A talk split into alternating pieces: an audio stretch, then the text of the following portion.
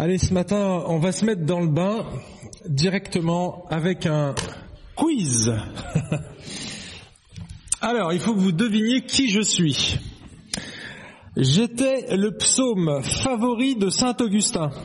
Il avait même affiché dans sa chambre. Ah là, il faut avoir un peu de culture. hein. Je suis le deuxième des psaumes de pénitence. Je vous donne les autres. Les numéros 6, 38, 51, 102, 130 et 143. Donc c'est déjà pas cela. Personne?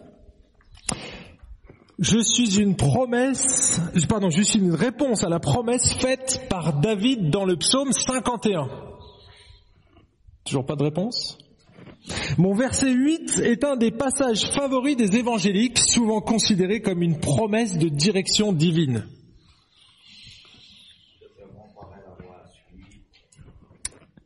Voilà. J'aurai le regard sur toi. Alors, il y en a qui l'ont deviné parce que voilà, ils, ils connaissent ce verset par cœur. D'autres, ils avaient le bulletin sous les yeux. Qui, qui a regardé le bulletin cette semaine? Il n'y a aucun suspense en fait. Je vous fais deviner quelque chose qu'on a déjà envoyé. Là, c'est la test que personne regarde le bulletin en fait. C'est terrible. En fait, quand on vous envoie le bulletin, il y a toujours le titre et il y a la référence. Donc l'idée c'est de lire à l'avance, comme ça vous vous préparez en fait. Vous pouvez lire le psaume. Et donc, bah, comme vous l'avez pas fait, on va le faire ensemble. Mauvais élève que vous êtes. Non, je blague. Hein. Ne partez pas en courant, pas tout de suite. À la fin du culte seulement. Allez, on va lire un psaume. Vous allez voir, c'est un psaume impressionnant. J'ai choisi de, continuer, euh, enfin pas de continuer la série sur les membres, justement. Comme il y a un dimanche où je suis pas là, je me suis dit je vais pas attaquer le livre des actes et on va aller dans un psaume. Et donc euh, le psaume 32 est un des psaumes qui me parle le plus, qui est puissant, mais vous allez voir, il peut parler à chacun d'entre nous dans n'importe quelle circonstance. Alors je vous invite à lire le psaume 32 de David, poème. Heureux celui dont la transgression est enlevée, dont le péché est pardonné. Heureux l'homme à qui l'Éternel ne tient plus compte de sa faute et dans l'esprit duquel il n'y a point de fraude. Tant que je me suis tu, mes os se consumaient, je gémissais toute la journée, car nuit et jour ta main pesait sur moi, ma vigueur n'était plus que sécheresse, comme celle de l'été. Je t'ai fait connaître mon péché, je n'ai pas couvert ma faute, j'ai dit, je confesserai mes transgressions à l'Éternel, et toi, tu as enlevé la faute de mon péché. Qu'ainsi tout fidèle te prie au temps convenable. Si de grandes eaux débordent, elles ne l'atteindront nullement. Tu es un abri pour moi, tu me gardes de la détresse, tu m'entoures de cris de délivrance. Je t'instruirai et te montrerai la voie que tu dois suivre. Je te conseillerai, j'aurai le regard sur toi. Ne soyez pas comme un cheval ou un mulet sans intelligence. On les bride avec un frein et un mort dont on les part afin qu'ils ne s'approchent pas de toi. Il y a beaucoup de douleur pour le méchant, mais celui qui se confie en l'éternel est entouré de sa bienveillance. Juste, réjouissez-vous en l'éternel et soyez dans l'allégresse. Poussez des cris de joie, vous tous qui êtes droits de cœur. Et voilà la fin de la lecture de la parole de Dieu. Et donc j'ai intitulé ce message ce matin la libération d'une vraie repentance. La libération, parce que c'est vraiment la sensation qu'on a quand on lit ce texte. On voit un homme qui est accablé, accablé par son péché, qui a été accablé, qui l'a confessé et qui est profondément libéré et il exprime sa joie. Donc on passe de l'abattement à une grande joie. Et c'est, on termine par la louange à la fin de ce psaume. Et donc on va regarder un petit peu tout- toute l'évolution. Comment passer d'un état de profonde euh, sentiment de culpabilité à un état de libération. Peut-être que ce matin, c'est même un état dans lequel vous vous trouvez. Peut-être que vous êtes dans une joie immense, vous avez la joie de votre salut, ou peut-être que vous êtes comme David au moment où il a péché ou quelque temps après, où il était rongé intérieurement et c'était terriblement difficile de sortir de cette situation. Le psaume 32, ici, on n'a pas le contexte exact. Sauf que c'est le parallèle avec le psaume 51 où lui on voit très clairement euh, dans le verset 1 que c'est la suite de la révélation du prophète Nathan qui a dénoncé le péché de David avec avec qui? Il n'a pas péché souvent David, mais il a, il a péché gravement on va dire avec Bath Sheba. Donc c'est le verset 1 du psaume 51 et c'est le parallèle. En fait, ce sont deux psaumes qui se ressemblent. Si vous regardez, on va regarder tout à l'heure plus dans le détail la structure du psaume 32. En tout cas, on va dire que le roi David était un roi exceptionnel. Il a été vraiment un, un, modèle pour beaucoup de croyants et pour nous encore aujourd'hui. Mais il a traversé une période très trouble dans sa vie et ça a duré quelques mois, mais ça a été dramatique, vraiment dramatique. Si vous reprenez euh, le 2 Samuel chapitre 11, vous pourrez relire à la maison cette histoire parce que c'est le récit de sa chute, la chute de David, un moment où il a été euh, vraiment troublé dans sa vie, où il s'est éloigné de Dieu. Et ça arrive aux croyants, mais là il a été très loin, les amis, très très loin. Il a commencé par convoiter une femme mariée. Alors qu'il était lui-même roi, il a convoité une femme mariée, là déjà il a enfreint le dixième commandement. Ensuite il a commis un adultère avec elle. Et là il a enfreint le septième commandement. Comme sa maîtresse est tombée enceinte, il a organisé le retour de son mari, qui s'appelait Uri, qui était un responsable militaire. Il a organisé son, retour pour qu'il couche avec elle et qu'il camoufle un petit peu son péché. Mais Uri était solidaire de, ses soldats et il a choisi de rester devant la porte. Il n'a pas couché avec sa femme. Et donc, euh, en voulant camoufler, qu'est-ce qu'a fait David? Eh bien, il a menti. Huitième commandement enfreint. Comme le mari n'a pas voulu coucher avec sa femme, il a essayé de le faire boire. Il a entraîné le mari dans la débauche. Et euh, pire, pire, il a orchestré son meurtre en l'envoyant au casse-pipe sur le champ de bataille, là où il était sûr qu'il allait mourir. Et donc là, il a enfreint le sixième commandement. Et bien sûr, le manque de respect de Dieu, parce que tout ce qu'il a fait là, ça s'est pas passé en privé mais en public. Comme il était roi, bien personne ne pouvait pénétrer dans le palais du roi discrètement, vous voyez, par une petite porte. Non, non, tout le monde était au courant, tous les serviteurs, et ils parlaient entre eux. Donc tout le monde était, c'était une affaire publique quelque part, ça, aurait passé dans les journaux, pardon, aujourd'hui. Et donc là, il a bafoué le nom de Dieu. Il a enfreint le troisième commandement. Vous voyez que cette période, hein, quand on commence à s'éloigner de Dieu, finalement, on enchaîne le péché et puis on se retrouve avec une quantité de péchés qui sont tellement gros qu'on ne sait plus quoi en faire. Et là, David s'est retrouvé complètement accablé dans cette situation. Et ce qui l'a le plus affecté, c'est probablement parce qu'il ne l'a jamais confessé. Pendant toute la période entre le moment où il a péché, où il a, commis son premier péché, où il s'est enfoncé, enfoncé, enfoncé, jusqu'au moment où Nathan vient et bing, il lui envoie un uppercut dans les dents, lui révélant, mais mon pote, là t'as péché. non, pas toi Jean-Baptiste. Je pointe du doigt. Ça aurait pu être n'importe lequel d'entre nous, les amis. Quelqu'un vient, et c'est le, prophète Nathan, il n'a pas eu le beau rôle quelque part, mais il a été ce frère qui, qui voit pécher et qui va dénoncer. Il va lui dire, hé mon frère, tu as péché, repens-toi. C'est ce qu'il a fait, il a appliqué Matthieu 18. Alors on était dans l'Ancien Testament, mais c'était, ça vient de l'Ancien Testament justement. Si ton frère a péché, va et reprends-le seul à seul. C'est une démarche difficile à faire, mais c'est ce que Nathan a fait grâce à Dieu, je dirais, grâce à Dieu. David a pu revenir. Et on va voir un petit peu ce qui s'est passé à l'intérieur de lui tout au long de, ce, de cette démarche. Mais vous savez que David, dans le psaume 51, quand on pêche, il manifeste non seulement des sentiments de culpabilité très forts, mais des doutes profonds, au point qu'il doutait de son salut. Doutait que, il lui dit, il dit à Dieu, mais ne, me retire pas ton salut. Et voyez, quand on pêche, ce qui se passe, c'est pas qu'on perd le salut, mais c'est qu'on perd l'assurance du salut.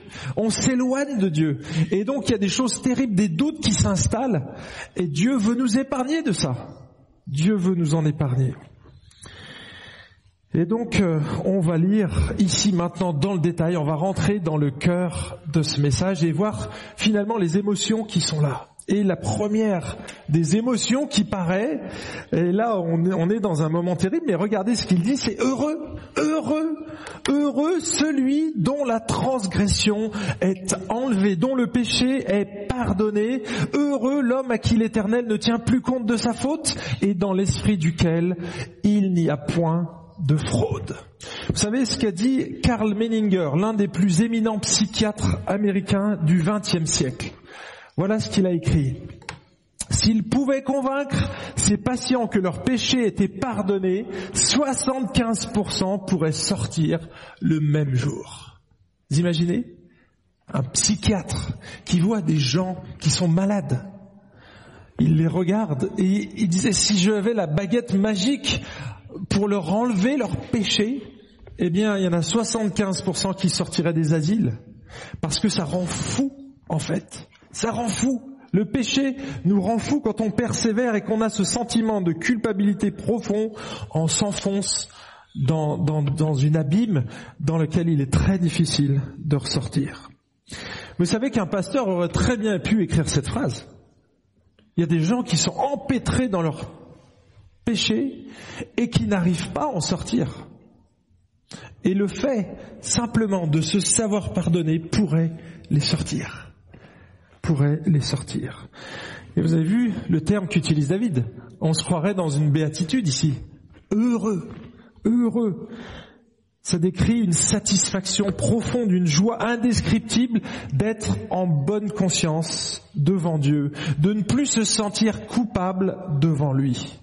Et je ne sais pas si vous avez remarqué dans notre texte, mais il y a trois mots qui sont utilisés dans, euh, ici dans le texte. Alors attendez, je vais revenir. Voilà, c'est bien celui-là. Heureux celui dont la transgression est enlevée, dont le péché, et puis ensuite on voit la faute. Trois termes. Et en fait, ici David, il balaye toute l'étymologie du mot péché dans l'Ancien Testament. Vous voyez, le premier, c'est pécha. c'est pour ça que on traduit aussi par péché, mais non, ça vient de, de l'hébreu, donc ça n'a rien à voir. Mais en tout cas, il est traduit ici par transgression, et ça évoque le crime en fait le crime, la révolte, la violation d'une relation ou d'une obligation, qu'elle soit civile ou religieuse. Et puis on a le deuxième terme qui lui euh, est traduit par le mot péché. Ça c'est le terme le plus générique qu'on trouve dans l'Ancien Testament. Et ça signifie rater la cible, manquer le but. En fait c'est quand on n'arrive pas à aller au, niveau de la barre que Dieu a fixée, quand on est en dessous, vous voyez? Dieu nous, place une barre ici et on n'est pas capable de l'atteindre. Et puis on a le troisième terme, avon, qui lui est traduit ici par faute, et il évoque l'idée d'une déviance, quelque chose qui est droit que l'on a tordu, vous voyez? Et donc ça c'est plutôt euh, une déviation, une déviance quelque part. Et donc on voit ici l'étymologie vraiment du péché dans toute sa splendeur. Donc c'est pas un péché, mais on pourrait dire le péché. Vous voyez? Alors ici ça s'est traduit dans le psaume 51 par un adultère, un meurtre, vous voyez, mais quand on a compté tout ce que David a enfreint dans cette période, honnêtement, on pourrait presque dire que c'est le péché en général. Et dans le psaume 51, on retrouve exactement les trois mêmes mots dans les versets 3 et 4. Ô Dieu, fais-moi grâce selon ta bienveillance, selon ta grande compassion. Efface mes crimes, et là c'est le terme pécha. Lave-moi complètement de ma faute, c'est le terme avon, et purifie-moi de mon péché, et là c'est le terme ata. On voit ici les trois, les mêmes trois mots qui sont utilisés pour décrire le péché. Finalement, ici David, il étend la notion de péché à toutes les transgressions possibles et imaginables. Donc ce matin, ce texte peut toucher toutes sortes de péchés. Et je ne sais pas lequel peut-être vous a plongé dans un éloignement de Dieu, peut-être que vous êtes complètement anéanti. Eh bien, ce message est pour vous, mes amis. Et regardez, regardez David, qui était profondément accablé par son péché, il arrive à dire, voilà, heureux, heureux, parce que ce péché-là a été enlevé. On va rentrer dans le détail juste après. En tout cas, la Bible ne classe pas les péchés en fonction des conséquences qu'ils engendrent, mais en fonction de la sainteté de Dieu. Et parfois, peut-être quelque chose qui peut vous accabler vous, c'est pas quelque chose que l'on condamnerait par la loi. Mais vous, vous savez que c'est un péché devant Dieu. Et on a tous des sensibilités différentes. Et il faut l'accepter. Peut-être que vous rigolerez quand quelqu'un va vous dire ah mais je me sens terriblement coupable devant telle situation et puis vous vous faites mais dix fois pire. Mais la personne a un degré de sanctification plus avancé que vous et pour elle, elle pêche. Et c'est réel, vous voyez? Et donc, selon notre degré d'avancement dans la sanctification, finalement, on peut avoir le même sentiment de culpabilité pour des choses qui sont beaucoup moins graves en apparence. Pourquoi on a ce sentiment-là? Bah, Tout simplement parce qu'on pêche devant Dieu. Et devant Dieu, honnêtement, on est tous des moucherons. Hein. Si on se regardait du ciel, notre péché, hein, quand on regarde de tout en haut là-haut, Devant Dieu, c'est la même chose. Quelque part, on a enfreint la sainteté de Dieu. Et donc, c'est normal qu'on se sente coupable devant lui. Devant lui.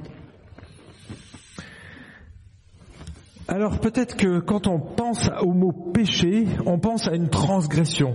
Hein, quelque chose de physique, ici il a commis un adultère, quelque chose de visible, hein, quand on enfreint une règle ou euh, un code quelque part, comme c'est le cas ici, hein, il a enfreint euh, plusieurs commandements. Mais la notion de péché dans la Bible, elle englobe plus que simplement un manquement.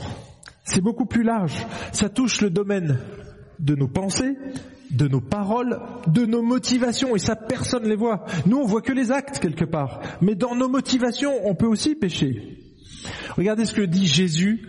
Si tu traites ton frère d'imbécile, de nul, eh bien on est coupable devant Dieu.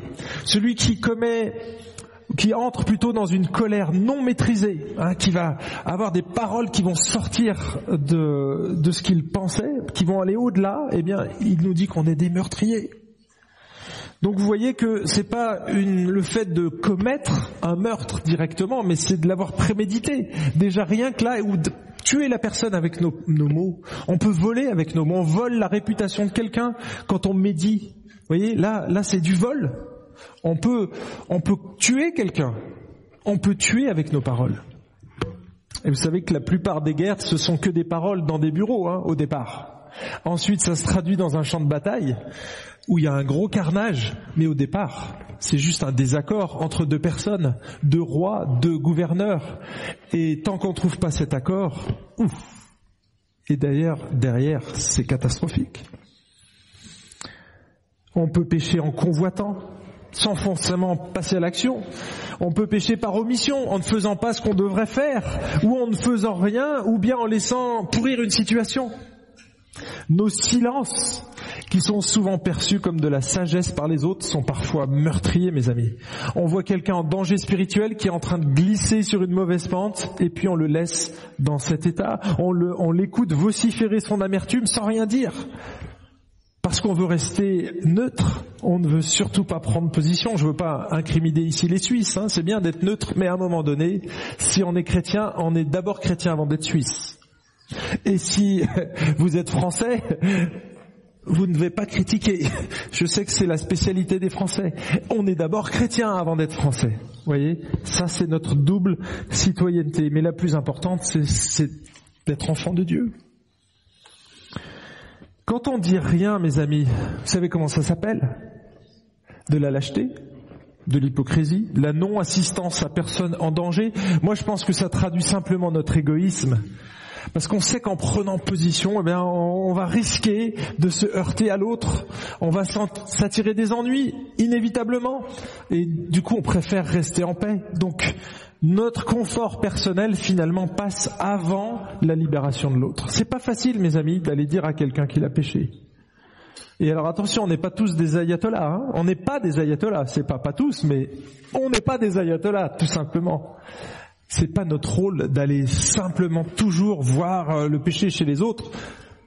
Jésus nous dit d'abord d'enlever la paille qui est la poutre pardon, qui est dans notre œil avant de regarder le petit défaut, enlève le gros qui est chez toi. Voyez? Ça veut pas dire qu'on n'a pas le droit d'y aller chez l'autre et d'aller euh, l'exhorter à changer, mais on doit d'abord enlever notre grosse poutre. Et alors, vous, là, on voit que s'il y a une intervention, si un frère, justement, a le courage de venir nous voir, on peut transformer la vie de quelqu'un. C'est ce qui s'est passé. Nathan, il a osé. Nathan, il a eu le rôle d'un prophète. Le prophète, il dénonce. Il ramène à la loi, il ramène à Dieu. C'était le rôle des prophètes dans l'Ancien Testament, essentiellement. Il ramenait dans le droit chemin. Et Nathan a juste fait ça il a vu David qui partait complètement en live, en cacahuète, en brioche, vous voulez vous l'appeler. Il était sur une pente tellement glissante qu'il n'allait plus pouvoir revenir. Et Nathan a eu son rôle, il est allé le pêcher, il est allé le chercher, le tirer, le sortir de son marasme quelque part. Regardez ce qu'a provoqué juste cet acte courageux de Nathan heureux, heureux celui dont la transgression est enlevée. Et là c'est drôle parce que le terme en hébreu c'est NASA. NASA, comme la NASA. Enlevé, vous voyez, il est enlevé, il a été éloigné très loin. Le psaume 103, verset 12 dit autant l'Orient est éloigné de l'Occident, autant il éloigne de nous nos offenses. Donc Dieu les fait envoler. Hop, et ça, c'est ce qu'il fait ici au niveau de la transgression. Mais regardez, c'est pas tout. Heureux celui dont le péché est pardonné. Et là, c'est plutôt la couverture. Il est couvert. Le péché, c'est comme si Dieu voyait euh, un homme nu et qui vient le couvrir. Vous voyez, il nous couvre avec un drap et on voit plus le péché. C'est ce que fait Dieu. Il vient couvrir notre péché. Et puis il y a un autre terme, c'est il est effacé. Notre faute est gommé. Dieu n'en tient plus compte. Et là, c'est aussi un terme de comptabilité. Ça correspond à la justification dans le Nouveau Testament. Dieu n'impute pas le poids de nos fautes, il efface l'ardoise, il efface notre dette. Et c'est ce qu'il fait ici. Il n'en tient plus compte. Ok? C'est plus dans ma comptabilité. Je l'ai enlevé, la dette est payée. Ok, hein, c'est Céline qui fait ça dans les comptes. Elle nous montre les dépenses, les recettes eh bien ça s'annule. Il a payé, Jésus a payé. Donc, vous me devez rien au final. Donc là, on voit ce que procure simplement un homme courageux qui vient reprendre son frère ou sa sœur. D'accord? Mais regardez les étapes par lesquelles David a dû passer avant d'arriver à cette joie-là. Il est passé par l'agonie, l'agonie du silence. Que je me suis tu, mes os se consumaient, je gémissais toute la journée, car nuit et jour ta main pesait sur moi, ma vigueur n'était plus que sécheresse, comme celle de l'été. Vous savez, cette semaine, j'ai lu et visionné plusieurs vidéos sur euh, Ted Bundy. Je ne sais pas si vous connaissez cet homme. C'est un, homme qui a été euh, élevé par des chrétiens dans un foyer où il n'y a eu aucun abus, où c'était vraiment euh, une famille, euh, on va dire, paisible, ils allaient à l'église. Et cet homme-là a commencé à toucher à la pornographie. Au début, c'était des petits magazines, et ensuite, il y a eu la télévision. C'était dans les années 70, hein, donc pour vous dire, ça date un petit peu. Mais c'est le plus grand tueur en série, et c'est d'ailleurs le premier qu'on a nommé comme ça, tueur en série. Il a tué plus de 35 femmes, violentées, violées et tuées.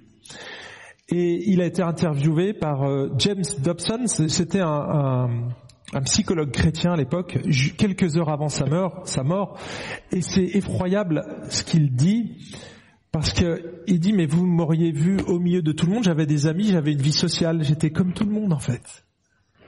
Simplement, il a dit une chose qui m'a touché, c'est qu'il a dit, je n'ai jamais, j'avais ces problèmes-là dans ma tête. Au début, c'était que dans sa tête. Il avait des pensées violentes et il les a cultivées. Et à un moment donné, il est passé à l'acte.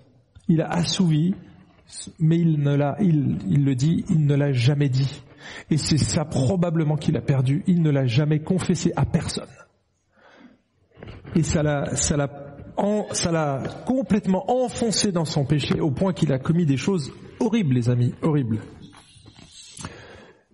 Ici, David ressent exactement cette chose, mais lui, il a eu le privilège d'avoir un frère qui a vu et qui était est venu le voir.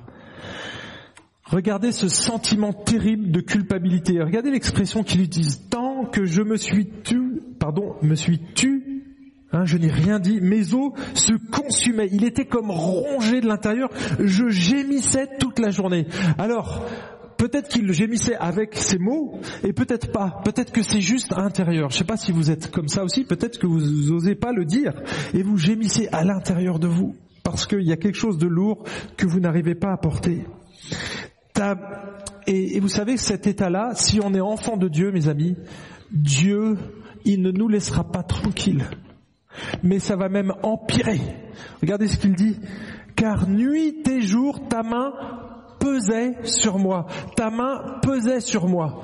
C'est comme si Dieu c'est la main de Dieu qui pesait en plus. Il a déjà son fardeau. Imaginez que vous ayez un gros sac à dos, d'accord? Votre péché, eh bien, vous le mettez dans votre sac. Vous êtes en train de marcher. Vous marchez encore, parce que quand on pêche, on n'est pas forcément mort. Pas encore, mais ça va pas tarder. Et en fait, on continue de marcher. Eh bien, ce que Dieu fait, si on est son enfant, Dieu va rajouter des cailloux dans notre sac. Et il va en rajouter un, et encore un deuxième, au point que le fardeau sera tellement grand qu'on peut plus avancer, qu'on peut plus porter ce sac. En fait, il veut qu'on arrive à ce constat. Tu n'es pas capable de porter ton sac de péché, ton fardeau tout seul. Tu dois me le déposer. Et tant que nous, on n'a pas confessé à Dieu, mes amis, votre situation, va, si vous êtes enfant de Dieu, ça va être de pire en pire. Votre sentiment de culpabilité va être encore plus écrasant. Et c'est Dieu lui-même qui le fait. Il veut que vous arriviez à la repentance. Regardez ce qu'il exprime. Hein. Alors, c'est des mots avec des mots. Il essaye d'exprimer ce qu'il ressent intérieurement. C'est pas facile. Donc, il utilise des images. Moi aussi, d'ailleurs. la deuxième image, c'est que ma vigueur n'était plus que sécheresse comme celle de l'été. Ça m'a fait penser à un arbre en plein été qui souffre du manque d'eau et il est complètement sec. Il n'y a plus de feuilles, il n'y a plus rien. Et c'est ce qu'il ressentait. je me sentais tout sec. Mes amis, lorsqu'on perd notre relation avec Dieu, notre communion avec Dieu, on perd aussi la communion avec les frères et sœurs. C'est comme quelque part si on recevait plus la sève nécessaire pour avoir ses feuilles, pour être vigoureux. Finalement, le soleil qui au départ jouait un rôle important pour nous faire porter du fruit, eh bien, il va complètement nous dessécher. Un croyant qui pêche, mes amis, devient complètement sec il ne porte plus de fruits, il finit par se dessécher complètement, il va perdre sa vigueur, son pétillant, son pep, son enthousiasme, sa vitalité. Non seulement il va perdre la joie du salut, mais il va en douter fortement, c'est ce qu'on lit dans le psaume 51. Celui qui pêche va connaître irrémédiablement ce genre d'agonie. Il va connaître l'isolement de Dieu, l'isolement des frères et sœurs, l'isolement dans sa propre conscience. Et en général, lui-même fait le choix de s'isoler parce qu'il ne supporte plus la présence des croyants. Et donc il va prendre du recul. Vous connaissez probablement des chrétiens comme ça. Vous en avez eu autour de vous. Peut-être même vous réagissez comme ça. Ah, je vais quand même pas aller trop souvent écouter la parole de Dieu parce qu'à chaque fois je ressors du message, je me suis pris une droite, une gauche, un uppercut, je ressors, je suis à moitié mort. Bah oui, c'est normal. Si tu es dans le péché, c'est normal. Par contre, celui qui veut et qui confesse son péché, quand il a ses sollicitations, ça lui fait du mal quelque part, mais en même temps ça lui fait du bien, pas vrai? Est-ce que vous expérimentez ça aussi? Hein? Bien souvent, les gens viennent me voir à la fin du message. Waouh, t'as envoyé du lourd, Franck, ce matin. Mais qu'est-ce que ça fait du bien? C'est pas vrai? Hein, vous le confessez aussi? Moi j'aime quand je suis un peu secoué dans mes bases, parce que le statu quo, mes amis, on peut rester comme ça toute notre vie et jamais grandir. On a besoin d'être pris. Et ce message, probablement que ça va vous reprendre. La semaine dernière, c'était pas sur le péché, c'est sur la membriété, sur le fait d'être membre de l'Église. Est-ce que tu es cohérent avec ce que tu confesses? Tu viens régulièrement, mais tu t'engages pas. Qu'est-ce qui se passe? Il y a un problème. Et donc, euh, bam Là, on s'en prend une petite. Hein ce matin, elle est, pas petite là. C'est un alignement, un alignement de rappel que Dieu nous dit. Eh oh Si t'es dans le péché, mon ami, ne t'enfonce pas parce que ça va être terrible et je vais t'en remettre une couche. Je vais t'en remettre une couche. Donc vous voyez ce sentiment mais d'accablement, ben, c'est même Dieu qui le provoque. Regardez la suite. Regardez la puissance de l'aveu. Je t'ai fait connaître mon péché. Je n'ai pas couvert ma faute. J'ai dit, je confesserai mes transgressions à l'éternel et toi, tu as enlevé la faute de mon péché. On retrouve encore une fois les trois termes qui décrivent le péché ici. C'est complet. L'aveu de David est complet. Il fait connaître son péché, sa faute, ses transgressions. Je t'ai fait connaître. Connaître. C'est-à-dire que ça, c'est la confession. Ok, on ne cache rien à Dieu. Ici, le mot connaître, c'est une connaissance intime. C'est-à-dire que David ne joue pas à cache-cache avec Dieu, il laisse tout, il ouvre tous les tiroirs et il laisse Dieu aller ausculter sa vie complètement. Il confesse pas du bout des lèvres. Et vous avez vu, il rajoute, je n'ai pas couvert ma faute. C'est-à-dire qu'il n'a pas essayé de rationaliser son péché en se trouvant des alibis, des circonstances atténuantes du style, oh mais tu sais, c'était la crise de la quarantaine. Hein? Tous les hommes passent par une telle crise. Ou bien tu sais, cette femme, la Bathsheba, elle savait qu'elle était belle et elle a fait exprès de me tenter en allant se baigner sous, sous mon palais. Ou bien tu sais, mon épouse est en grande partie responsable de mon péché parce que ça fait plusieurs jours qu'elle se refuse à moi. Et peut-être que on peut rationaliser l'adultère de cette manière. Alors on va dire qu'il y a peut-être des toutes petites circonstances atténuantes, mais on ne veut pas se voiler la face, on ne veut pas se mentir, mes amis. Regardons les choses en face, c'est lui qui a péché.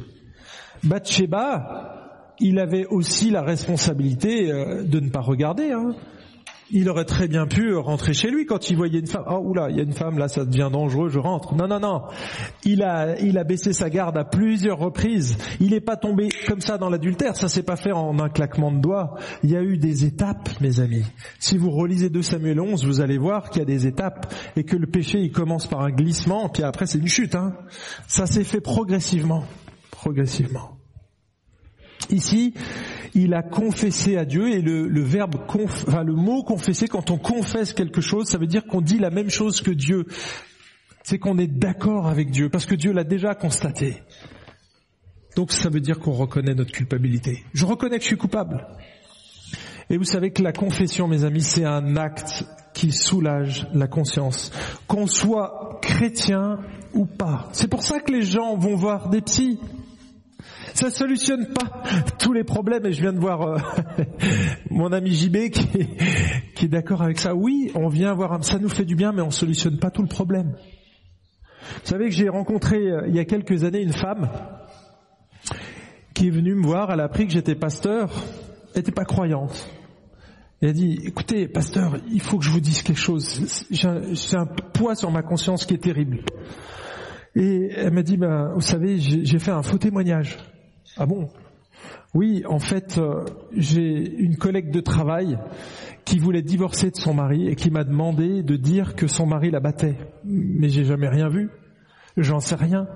Et en fait, je voulais faire une bonne action. Donc, j'ai témoigné. J'ai témoigné comme quoi euh, elle se plaignait souvent que son mari la battait. Et elle m'a dit, je suis rentré chez moi et deux jours après, je dors plus la nuit. C'est terrible parce que j'ai imaginé les conséquences de mes paroles. Imaginez que son mari n'ait rien fait, c'est simplement, elle veut se justifier et donc du coup, il va être emprisonné, il va payer une forte amende, il va être séparé de ses enfants alors qu'il n'a peut-être rien fait, j'en sais rien. Et donc elle ne dormait plus, cette femme. Son faux témoignage, qui au départ était pas grand chose quelque part mes amis, sa conscience l'a travaillé. Et quand euh, je lui ai dit, écoutez, ben, c'est courageux d'être venu euh, me voir, mais vous savez, peut-être que ça va vous faire du bien de l'avoir dit. Mais vous avez fait qu'un la moitié du parcours. Parce que moi, je ne peux pas vous absoudre. Je peux pas pardonner votre péché. Il y a seul Dieu peut être capable de pardonner votre péché. C'est pas Franck qui peut pardonner votre péché. Vous pouvez venir me voir, confesser un péché. Et la Bible nous encourage à confesser nos péchés les uns les autres. Mais c'est pas nous qui avons la capacité de les absoudre. On peut comprendre, on peut entendre, on peut rappeler l'écriture, mais seul Dieu a cette capacité. Et regardez ce qu'il dit. Je confesserai mes transgressions à Franck, je confesserai mes transgressions au pasteur, au curé, au confessionnal. Non, à l'éternel. Là, c'est la solution, mes amis. C'est la solution. Nous, les pasteurs, on n'est que des poteaux indicateurs. Nous, on indique la direction à suivre. Et la direction, elle pointe toujours sur Jésus. C'est à la croix que tu dois aller, mon ami. C'est là que tu dois déposer ton gros sac à dos. Tu dois lui déposer à lui au pied de la croix. Pourquoi? Parce que c'est lui qui a porté tes fardeaux, qui a porté le péché sur la croix. C'est lui qui peut t'en délivrer. Moi, je peux que t'indiquer la direction à suivre. Ça me rappelle ce verset dans 1 Jean 1.9, vous le connaissez par cœur.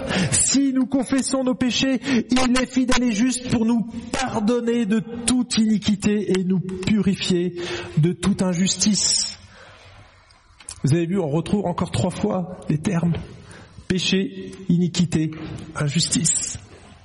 Ce triptyque revient encore une fois. Et qu'est-ce qui se passe?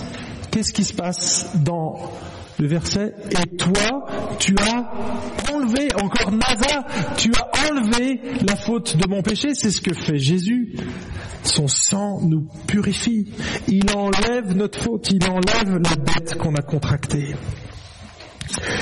Et qu'est-ce qui se passe à partir de ce moment-là Quand on sait que Dieu, parce qu'il nous le dit dans sa parole, et là c'est pas une question de ressenti mes amis, c'est une question de savoir.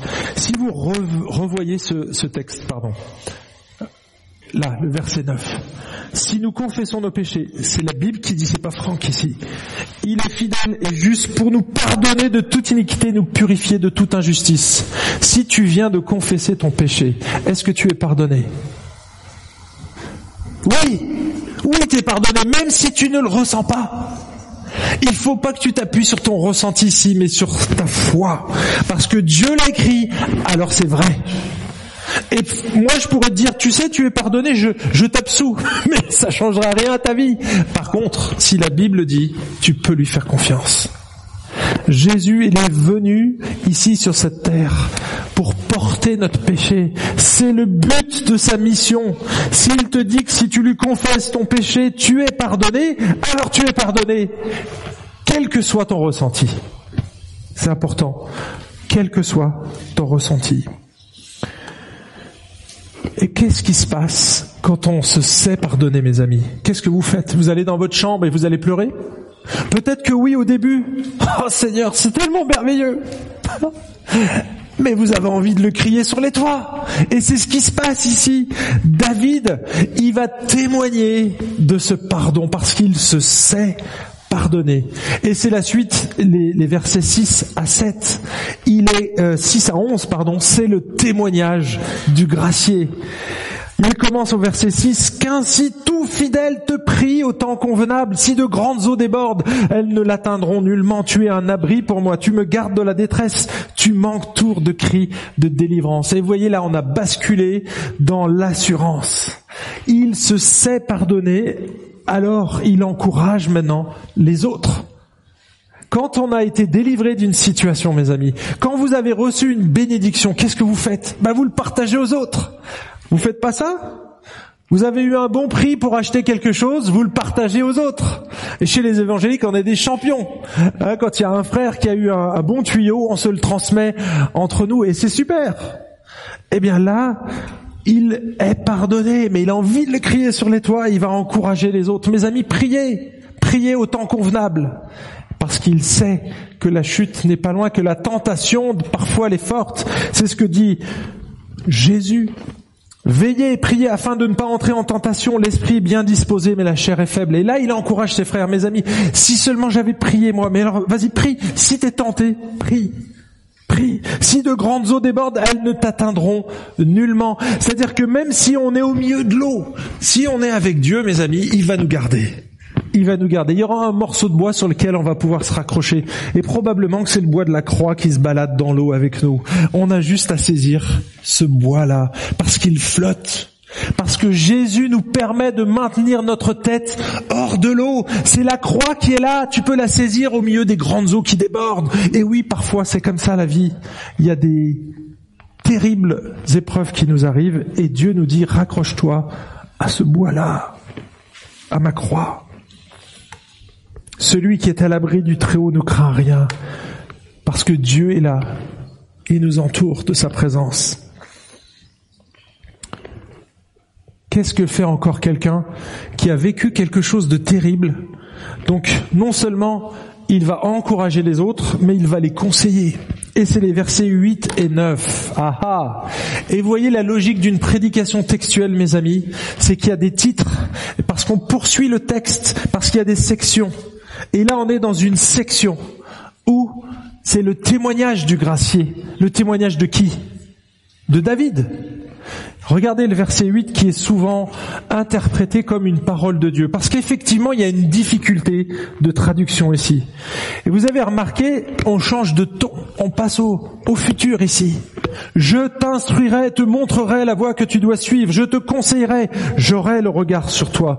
Et c'est vrai que quand on lit ce verset-là, on se dit, mais waouh, c'est Dieu qui parle. C'est Dieu qui parle. Et du coup, on prend ce verset 8 comme une promesse. Une promesse de direction divine pour les croyants. Et on est où là dans le, dans le psaume? On est au moment où David est en train de témoigner amis.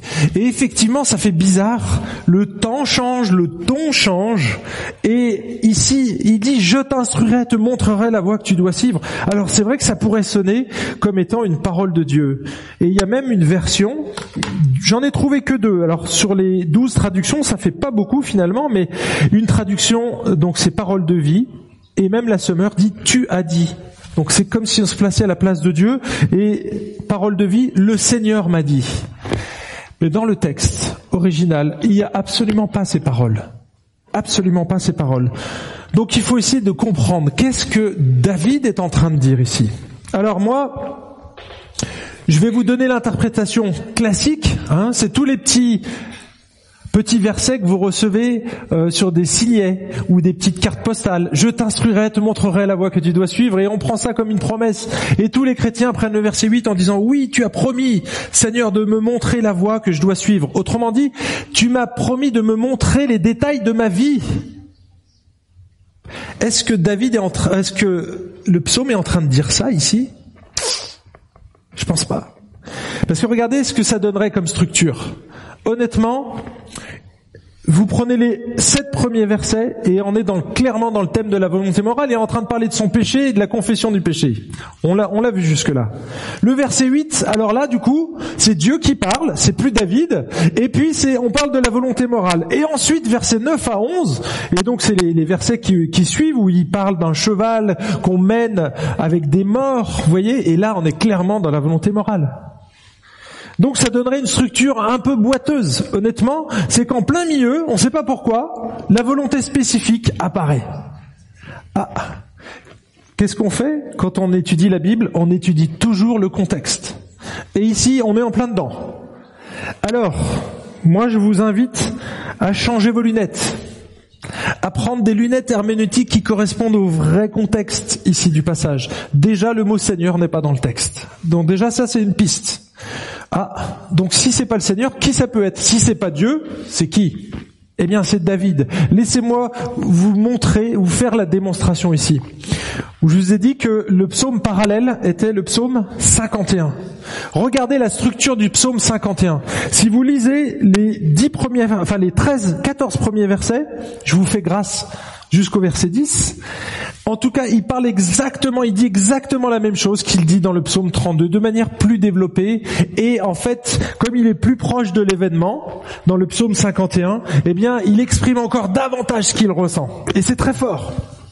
Et puis on arrive au verset 15. Et on ne sait pas pourquoi. Alors regardez le verset 13 et 14. Ne me rejette pas loin de ta face, ne me retire pas ton esprit saint. Vous voyez le doute du pécheur. Rends-moi la joie de ton salut, parce qu'il l'a perdu, et qu'un esprit de bonne volonté me soutienne. Et là, dans la foulée, j'enseignerai tes voix à ceux qui se révoltent, et les pécheurs reviendront à toi. Qui c'est qui parle ici? C'est David, c'est évident. Ils reviennent pas, c'est pas Dieu qui dit qu'ils reviennent à toi. Vous voyez, c'est évident que c'est David qui parle ici. Et vous retrouvez exactement la même structure, j'y viens ici sur l'écran. Vous voyez, le ton change et le temps change, exactement comme dans le psaume 32. Seulement ici, la tournure et la traduction pourraient laisser croire que c'est Dieu qui parle. Bien mes amis, ça rend pas justice au texte. Je pense que c'est beaucoup plus clair de voir une structure qui finalement continue. Regardez ce que dit, ce que, ça donne. Ça vous donne exactement ce qui me semble être le sens du texte. C'est que c'est un texte qui parle de la volonté morale de Dieu. Et ici, David, qu'est-ce qu'il est en train de faire? Il est en train de dire, écoutez les amis, moi j'ai péché avant vous. Moi je suis roi. Et donc je vais t'enseigner, j'aurai le regard sur toi. Je vais veiller sur tes voies. Et les voies, c'est pas les détails de la volonté spécifique. Non, non, non. C'est les voies morales de Dieu. Est-ce que tu pêches? Parce que les comptes à rendre, c'est pas parce qu'on se sera trompé de chemin pour rentrer chez nous, les amis. Hein, la volonté spécifique, c'est un petit peu ça. Non, non, non. C'est que tu te seras planté parce que tu auras commis un péché. Vous voyez la différence? Alors, je suis désolé, c'est un peu technique ici. Mais regardez ce qu'il dit au verset 9, c'est tellement logique. Ne soyez donc pas stupides comme un cheval, un mulet dépourvu d'intelligence, dont il faut dompter la fougue par la bride et par le mort pour qu'il t'obéisse. Et bien mes amis, quand on a vécu une expérience cuisante comme l'a fait David, eh bien, il y a des conséquences à notre désobéissance et il veut éviter ça. Il veut éviter ça. Et donc il va supplier ses amis de pas être stupides comme des animaux qui ont besoin d'être guidés par des instruments éprouvants comme un mort. Hein, quand on est dans la bouche, ça fait mal aux dents. ça fait mal aux dents.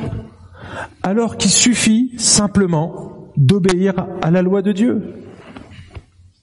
Dieu préfère, et David veut encourager ses frères et ses sœurs à obéir par amour, plutôt qu'en souffrant, par le mort de Dieu. Vous voyez, puisque lui, il a, il a, été justement ramené et il a dû souffrir, il veut leur éviter cette leçon qui est très douloureuse. Donc mes amis, je pense que quand vous relisez maintenant le psaume 32 et que vous arrivez au verset 8, souvenez-vous, de cette séquence. Ici, il est en train de témoigner. C'est le témoignage du gracier, mes amis. Il est en train de dire, hé, attention, je vous encourage. Ici, il les avertit. Il y a beaucoup de douleur pour le méchant, mais celui qui se confie en l'éternel est entouré de sa bienveillance. Et enfin, il se réjouit Juste, réjouissez-vous en l'éternel et soyez dans l'allégresse. Eh bien oui, parce que même si on se sait pardonner, parfois on peut encore ressentir des choses et là il nous encourage à nous réjouir. Parce que tu peux être accablé par ton péché et t'être habitué à cette situation. Et on pourrait presque, si on t'a vu pécher souvent dans un domaine, te coller une étiquette et tu peux plus jamais t'en sortir. Mais mes amis, la repentance, elle efface notre péché. Elle efface notre péché. Et c'est la conclusion ici. Vous vous souvenez de ce que Dieu fait La NASA? Qu'est-ce qu'il fait avec la NASA? Il enlève notre péché, il l'éloigne tellement loin qu'on peut plus le voir. Vous savez ce que je fais régulièrement quand euh, on fait des camps avec des jeunes? J'ai cette opportunité-là. Et donc, euh, quand euh, ils viennent avec moi et ils ont des situations lourdes à confesser. je dis, écoute, tu m'as confessé l'essentiel, je veux pas les détails. Les détails, tu vas les écrire sur un papier. Peut-être que ce serait bien que vous le fassiez. Je leur fais écrire sur un bout de papier tous leurs péchés. Et ensuite, on va lire ce texte dans Colossiens 2 où il dit qu'il a cloué à la croix nos péchés, l'acte rédigé contre nous. Il l'a cloué à la croix. Alors bon, j'ai pas une croix avec un marteau, vous voyez, c'est compliqué. Donc je, je leur dis, écoute, tu as écrit, froisse ce papier. Et je, leur donne un briquet, je lui dis que maintenant tu vas brûler. Donc il, brûle, vous voyez le papier, tout se consume, et il tombe dans l'herbe, et on le voit plus. Je dis, bah oui, tu vois, c'est exactement ce que Dieu fait avec ton péché. Il l'éloigne, c'est la NASA, il le fait évaporer. Seul Dieu est capable de faire ça. Seul Dieu est capable de faire ça. Mes amis, si quelqu'un a péché dans un domaine pendant longtemps, qui s'en est repenti, ne le regardez plus comme il était avant. C'est pas son identité. C'est un enfant de Dieu, son identité. C'est pas un alcoolique. C'est pas un pécheur dans un domaine particulier. Vous voyez? Il faut pas revenir là-dessus. Dieu l'a effacé, et pas toi. Donc, l'église, c'est la célébration de la grâce. On n'est que des graciers ici, hein. On n'est que des graciers, mes amis.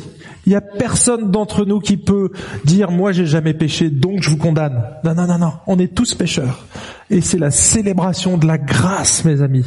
Et c'est ce qu'on devrait mettre en avant dans l'église. Deuxième conclusion, c'est que la, repentance elle libère. 2 Corinthiens 5 17, il dit que les choses anciennes sont passées, toutes choses sont devenues nouvelles et oui, quand on a confessé notre péché, qu'on a confessé qui était Christ, ce qu'il avait fait pour nous à la croix mes amis, toute chose devient nouveau. Je repars à zéro. C'est une remise à zéro des compteurs. Il nous n'impute plus notre péché, mais il nous impute sa justice. Il la plaque sur nous. Et du coup, on passe d'un pécheur confessant à un saint pardonné. C'est pas génial, ça? C'est pas génial? Mais la repentance, mes amis, elle éloigne, elle éloigne aussi et elle désarme l'ennemi. Je vous lis Colossiens 2. Et vous qui étiez morts à cause de vos fautes et parce que vous étiez incirconcis des païens, Dieu vous a donné la vie avec le Christ. Il nous a pardonné toutes nos fautes. Car il a annulé l'acte qui établissait nos manquements à l'égard des commandements. Oui, il l'a effacé, le clouant sur la croix. Là, il a désarmé toute autorité, tout pouvoir, les donnant publiquement en spectacle quand il les a traînés dans son cortège triomphal après sa victoire à la croix. Mes amis, parfois la culpabilité n'est plus là, Dieu l'a enlevé, mais l'ennemi, l'ennemi, le diable, vient et il vient nous mettre une couche. Et il vient nous rappeler des choses qui ont déjà été pardonnées. Mais là, Jésus, il est clair. Il a désarmé toute autorité. Le, Dieu de ce siècle, le, le diable, Satan n'a plus de pouvoir. Si tu as confessé tes péchés, si c'est Jésus qui les porte, alors il peut plus prendre ton sac et te balader dans tous les sens, ton sac est vide.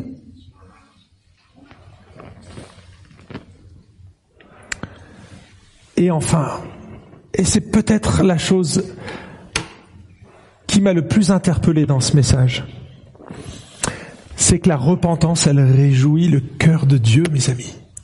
Elle réjouit le cœur de Dieu. Imaginez un médecin qui vient dans une tribu qui est atteinte par un virus mortel.